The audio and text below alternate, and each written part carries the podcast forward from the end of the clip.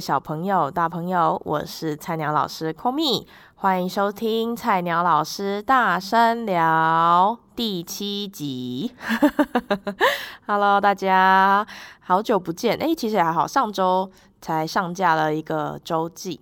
那大家暑假过得还好吗？啊，听说最近台风要来了，大家也要做好准备，门窗啊，还有盆栽都可以先呃把它做一个防台的工作，这样子。那今天的大声聊主题呢，是要跟大家聊聊老师的暑假在干嘛。那我今天的呃内容会以我自己的状况为主，因为我也不清楚，就是其他老师们或是其他教育阶段的老师他们暑假的状况。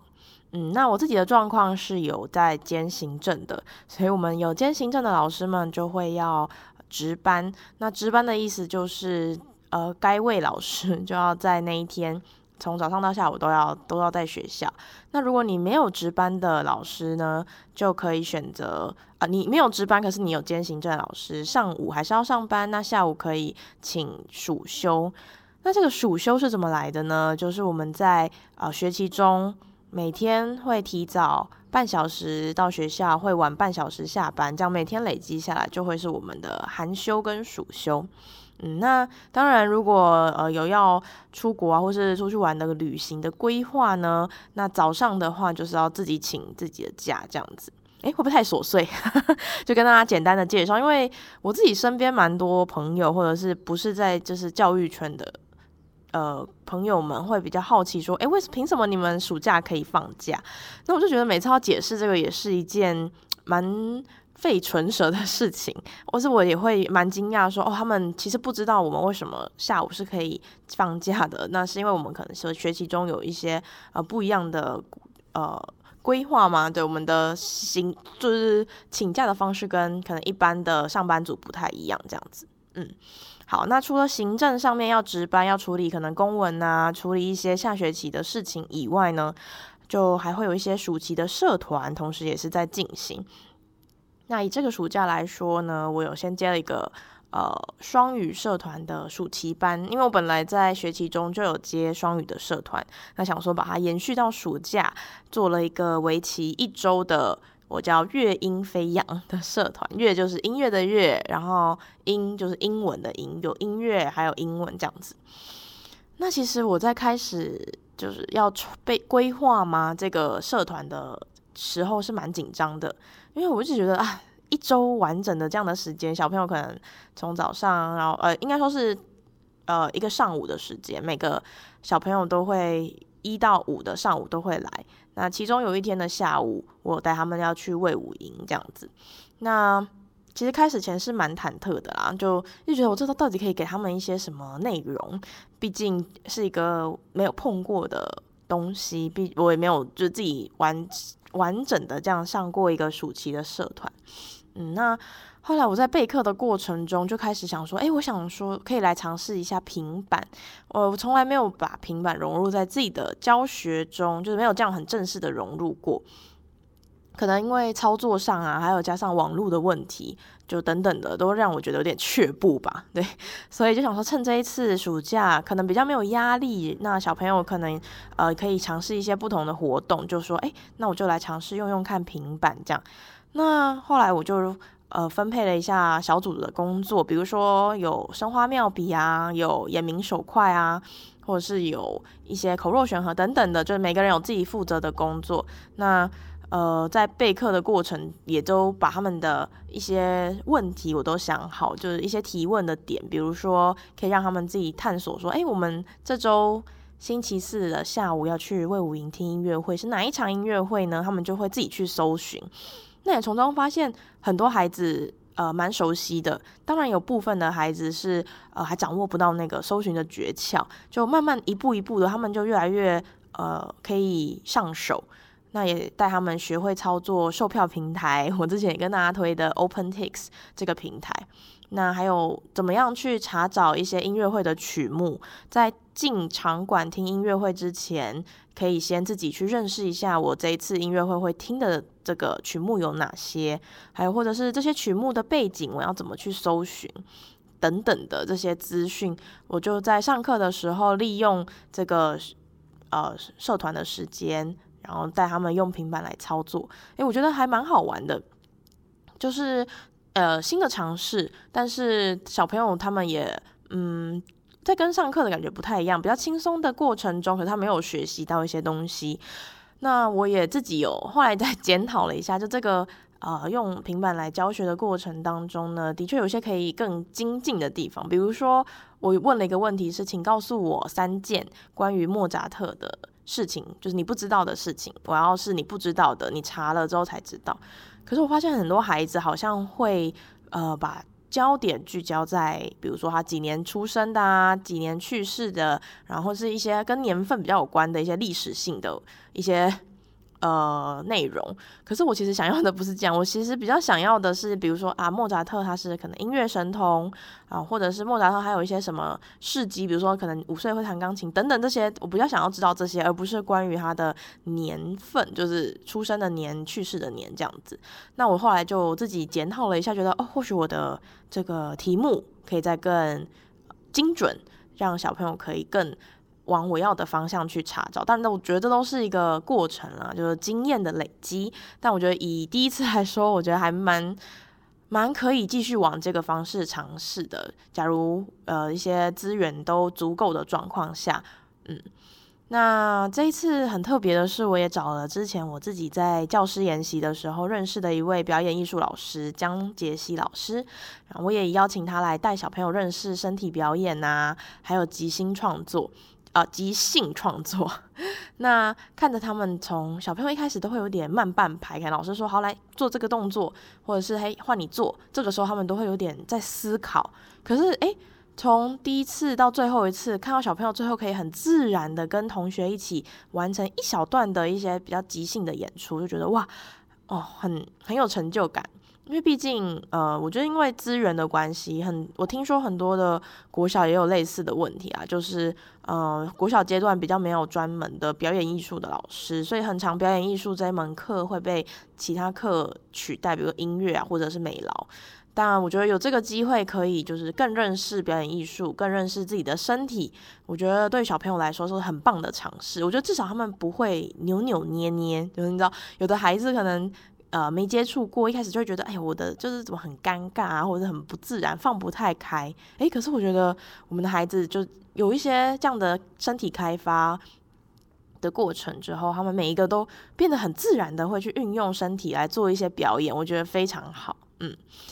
那其实这次算是自己就刚有讲嘛，第一次自己这样子办一个算是夏令营吗，或者社团这种类型的东西，而且我还会带小朋友出门。就是要去卫武营，难免会蛮紧张的。就大家可能会觉得，哎呦，这是有什么好紧张？不就带小朋友出去？可是因为是自己第一次这样子比较主导的，所以总是会觉得好像可以再带给他们一些什么，而不是只是单纯的进去卫武营听音乐会。嗯，所以就在之前，比如说在他们运用平板的过程中，也请他们去查一些关于魏武营的资讯，比如说有几个厅、几个呃场馆，还有。呃，让他们知道一些魏武营建筑的一些特色等等的。那后来我在带他们实际去魏武营之后，我也办办嘛，就是让他们进行了一个小小的定向运动的活动。就是我有先给他们一个九宫格的算是呃地图，然后让他们来去呃按照地图上面的点，然后去找到每一个我希望他们找到的位置拍照，然后算是有点 bingo 集点的活动的感觉。嗯，那小朋友普遍来说，对于这个反应也蛮好的，可以让他们有一些事情做，那他们也去认识。因为卫武营其实蛮老实说啊，如果你没有很熟悉的话，蛮像迷宫的，就是因为它那个是一个开放式的空间，然后你转来转去，就这么多是同一个地方，对，所以我觉得以这样的一个过程，让他们可以更认识这个大型的国家级表演艺术场馆，我觉得是一个蛮不错的体验。嗯，那后来也发现，哎，小朋友很。很聪明，就他们会主动去问人，比如说一开始其中一个小队他们找不到某一个，比如说好表演厅，他们找不到表演厅的入口在哪里，他们就去问警卫，啊我就觉得哦非常棒，这就是我想要就是带给他们，而不是只是一些单纯的头脑的知识，还有你自己身体力行去做的一些事，就比如问警卫路啊要怎么走，那警卫也非常和善，就跟我们说，哎，还推荐我们一些拍照的地方这样子。呃，那还有孩子就是呃找不到饮水机，那我也请他自己去问场馆的工作人员。我看到他们就是愿意这样踏出一步，然后就是用自己的力量来去找到答案呢，或者是解决问题。我觉得是非常非常棒的一个实际的经验，比起在教室里，我觉得这样是更珍贵的。嗯，那也发现，哎，他们其实我在上课啊，或者是在讲一些剧场礼仪的时候，哎，他们都有记得。比如说进去这个大门的时候，他们进去说：“老师这边是不是不能喝水了？”我说：“哦，没有没有，进去再进去里面那个音乐厅才不能喝，这边还可以喝。”就对于这些事情，他们有听进去，我都觉得哦，很棒，很感动这样子。嗯，那其实举办了这个夏令营嘛，或者是这个社团呢。我觉得很最开心、最开心的事情，就是孩子对于啊、去到魏武营有一个很棒的反馈。像一个孩子就跟我说啊，我以后要叫我妈妈再带我来，就他们会愿意想要再来的这个情绪跟这个意图，我觉得是非常珍贵。就是我希望他们要有的，就不要说啊，就呃，男老师带我们来一次就好，然后我自己也不用再来，就不是这样，而是希望他们可以累积跟培养这样的一个。呃，兴趣吗？或者是这样的习惯，嗯，那很可爱。还有一个一个三年级要升四年级的妹妹，他们就她就在搭电梯，我们要上准备某一天要准备上课之前，哦，就是要去魏武营的当天要上课前，然后那天早上我就说，哎、我说，嗯，我们叫她小小芝麻，我说小芝麻，那今天我们要去魏武营，你有没有很期待啊？这样就跟她闲聊，然后她就说，她整个人是。眼睛发亮，然后有点快要跳起来那种。他就说：“我超期待的，我甚至不敢相信这是真的。”他说：“我到昨天都在想，这是不是在做梦啊？我要进去卫武营了耶！”就是他是一个非常兴奋又很雀跃的那个态度，就让我觉得哇哦，就是也有被他感染到那种很快乐的感觉。嗯，同时我也很庆幸可以。很荣幸啦，就是可以参与他们人生当中其中的一个第一次的经验，第一次进卫武营的这个经验，我相信应该会带给他们一些什么，或者是在他们回忆里面会留下一个很深刻的印象，而那是最珍贵的事情。就像我自己也不会就是忘记我自己第一次进国家音乐厅，我自己第一次进国家音乐厅是国中国一的时候，那一天是。啊、我的声乐老师，我们那天上主修课，然后声乐老师就跟我说：“哎，今天有一个很有名的韩国女高音要来台湾唱音，那个女高音的这个音乐会。”他就说：“你你要不要去啊？”可是因为当天呢，然后我又国一，你知道非常很菜，然后又很小朋友的样子，然后我就当天我赶快打电话，就在学校就打电话问我妈说：“哎，我可不可以去听？”然后刚好那一天那个有一个国三的学姐，她也会去，所以她就老师就请她带我上台北。我们在那时候我是在桃园读音乐班这样子。那我妈就勉为其难答应她，我想她应该也是觉得有点突然，然后又比较远，所以她会有点紧张吧。对，那我就记得我那个学姐就带我从桃园火车站，我们坐火车，然后到台北转捷运等等的，然后终于到了国家音乐厅。我觉得哇，就是一个很棒的一个经验。然后我第一次进去，然后听了那个音乐，我到现在都不会忘记那是曹秀美的。独唱会，然后我也不会忘记他在那一场音乐会唱了的那个曲目，给我很大的震撼。还有，呃，他当天我记得当天好像他跟观众有互动，你知道很很难得，就是呃一个音乐正式的音乐会还会跟观观众有来回的互动。那互动之后，他就还帮观众唱了生日快乐歌，印象很深刻。我觉得哇，对我来说是非常。呃，印象深刻。还有当天晚上就是下大雨，然后我的声乐老师还就是开车载我们回桃园，然后带我们回家这样子。对，所以呃，这是我自己的经验，那也很开心。小朋友的经验里面，对，是可能有我们的参与这样子。那在这个营队这个社团的最后一天，我也让小朋友可以一人选两张卡片。那我就跟他们说，这两张卡片呢，可以有三个用途。一个是你可以写给这个表演艺术的杰西老师，另外一个你可以想要写给我，那第三个你也可以呃交给我，然后我写给你们这样子。对，那我为什么会有这个想法？主要是因为我在国中也是音乐班的时候，我的术科导师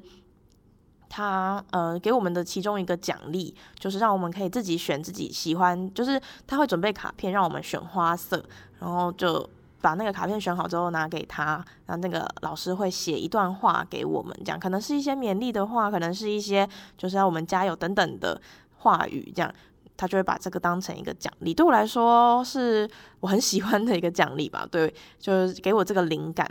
那我自己也觉得，当你在书写一份感谢的时候，那段时间你是就是 focus 在那个人身上的，也是感谢着他的这个能量，我觉得很棒。而且你可以感觉哦，这是一个多么很美好又很珍贵，它是为你而就是感谢为你而写的，对，所以是一个很棒的礼物。然后结果孩子们很多都希望我可以写给他们，这样我到现在还没有 还没有开始。好，我会努力，我会在开学的时候希望可以交到他们手上。好，那这个就是我今天第一段的大声聊，跟大家聊聊我暑假这个非常呃大的一个任务，把它完成了。对，也在这边做一个记录。好，那接下来第二段呢，想跟大家分享我近期去欣赏的一场演出，还有我最近看的一个电影，跟大家推荐一下。好，那请不要走开哦。